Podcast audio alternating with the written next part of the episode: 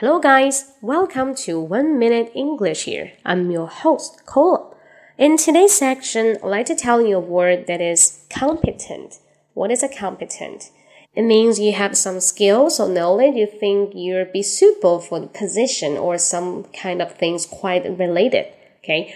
Uh, competent, let's take some examples. The first one, I don't feel competent to give an opinion at the moment.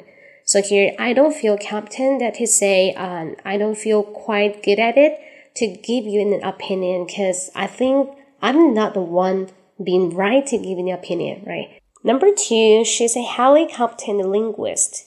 She's a highly competent linguist. To hear highly competent means you enjoy the high reputation among people. Everybody think that you're one out of the 10 okay? You're excellent.